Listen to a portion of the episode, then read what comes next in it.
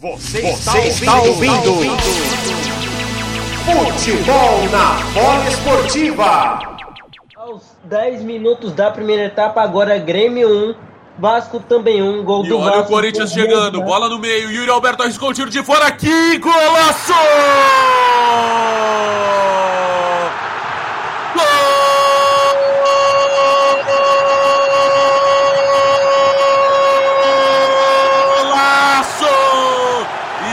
Yuri Alberto é do Corinthians!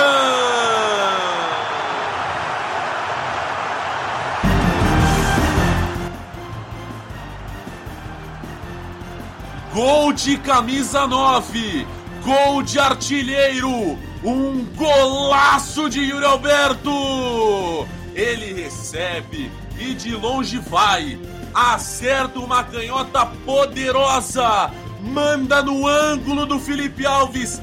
Nada pôde fazer, o homem é de gelo, mas não foi buscar. Yuri Alberto levanta a fiel torcida, faz a festa da Fiel por toda São Paulo, por todo o Brasil.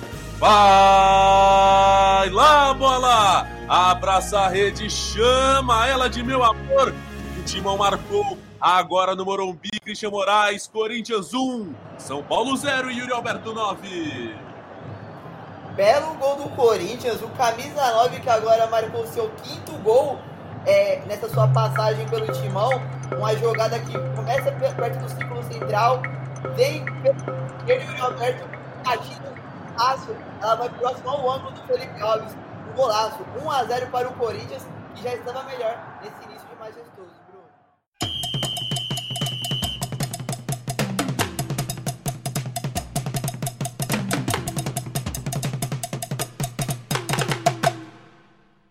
Vai pra cobrança o Éder. Ele contra o Cássio. Partiu o Éder. Perna direita na bola. Bateu! Gol!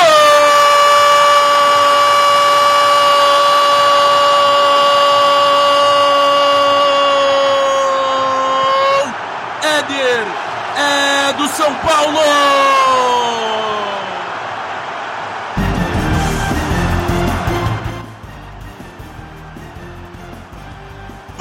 Pra empatar o jogo no Morumbi, Éder!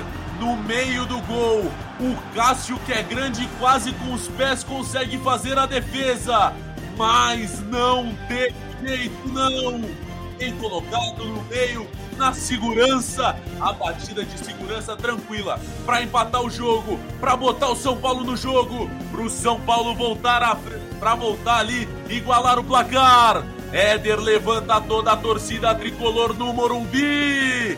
Vai lá, bola! Abraça a rede, chama ela de meu amor. Que o tricolor empatou agora no Morumbi. Cristian Moraes, São Paulo 1. Corinthians também 1, Éder 23. É, Éder reencontrando o caminho das redes, pênalti bem cobrado no meio, com segurança, 1 a 1 no majestoso. Arthur de Figueiredo, Éder empata o jogo.